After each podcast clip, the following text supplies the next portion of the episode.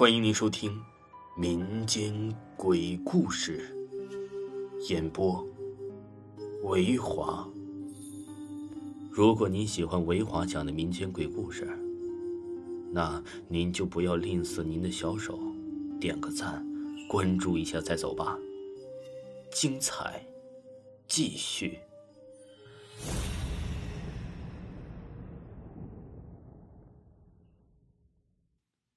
算命诡异事，算命这种东西到底信还是不信？信的人自然有信的理由，不信的人呢也有不信的理由，大概就是仁者见仁，智者见智吧。话说呀，在湖南怀化的某个小山村，那里就有一个很厉害的算命先生，找他算命的人呢是络绎不绝，这其中啊大部分都是生活不如意者，总想着靠算命来改变一下自己的命运。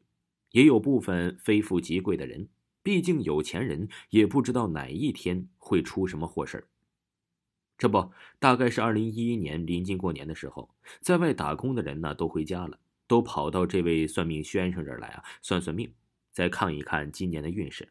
这其中就有一个人，这算命先生啊，说着说着，到最后突然说道：“正月初五这天，你必须在家躲一天，除了你自己在家，不能见任何人。”也不要告诉外人说自己会在家躲一天，会有两个中年男子，而且呀，这两个人都会提着一个黑色的手提袋，都是穿黑色的衣服。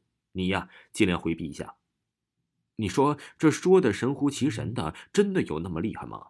连穿什么衣服、手里拿什么的都能遇见，这也太邪乎了吧？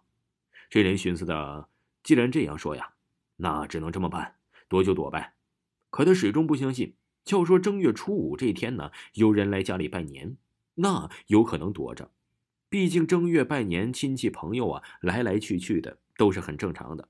至于穿的衣服、手里拿的东西都能算到，真有这么神奇吗？转眼就到了初四的晚上，这家人寻思着明天怎么过呀？一要么老婆和两个孩子去娘家待一天，娘家不远，就在隔壁村也就几里地。男人在家呀，是大门紧锁，手机关机，假装家里无人。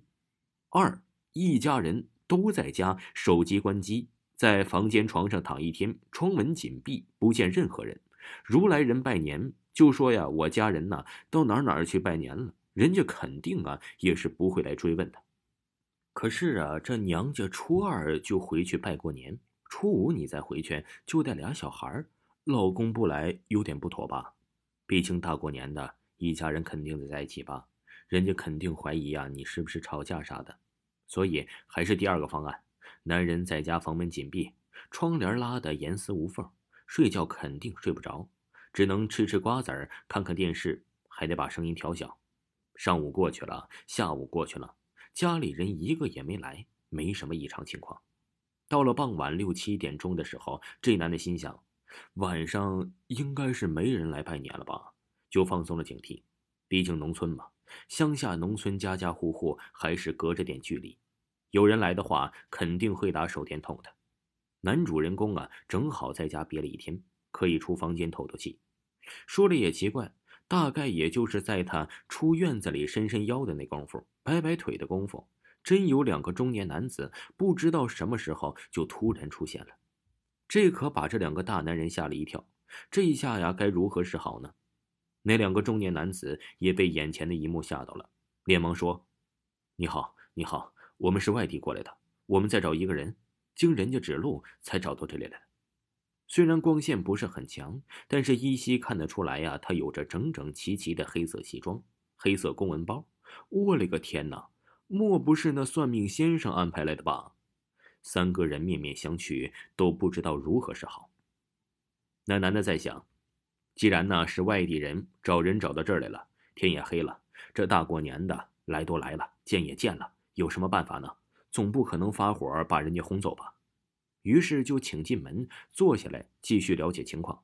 俩中年男子就跟进门了。农村呢都是那种烤火的地方，都围下来坐下。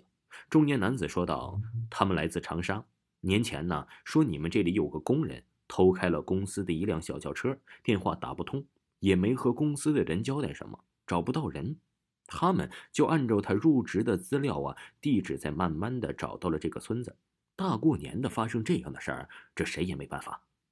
这个男主人想了想，是有个侄子在长沙工作，他家呀就在不远处，但是过年没回家呀，家里人都没回来。男主人就把情况跟他俩说了，那俩中年男子急不可待的就想要去他侄子家看看情况。男主人公想说什么，他俩呀也就起身出门走了。男主人公追出去，指着侄子家的位置，告诉他怎么走。其实啊，也就几百米的距离。俩中年男子从进门到出门不到两分钟时间。男主人感觉这事儿太突然了吧，正在那儿一愣一愣的。两个孩子和老婆也感觉吓得不轻。这都什么跟什么呀？于是啊，赶紧把大门拴了，无人敢说话，大气儿都不敢出一口。这到底发生了什么呢？不一会儿，都各自洗澡睡觉了。这第二天天一亮，男主人公一个人就去侄子家看看到底发生了什么情况，也没见人呢。昨天那俩中年男子也不知道去哪儿了，立即打电话给他哥，电话无法接通，打给嫂子都是无法接通。这到底发生了什么？年前还通过电话呀，还说回来过年一起聚聚的，只是过年这段时间太忙没打电话，怎么突然就打不通了呢？几天之后，男主人公从镇上警察那里得到了消息：年前呢，侄子一家人从长沙回老家过年出了车祸，无法联系其家属。那两个公文包男子只不过是警察同志从省城来到乡下了解情况的，只不过刚好在正月初五晚上找到了男主人公家里来了。至于算命先生所说的是巧合还是什么，人都死了，还叫人家躲着不见，我们呢？不得而知。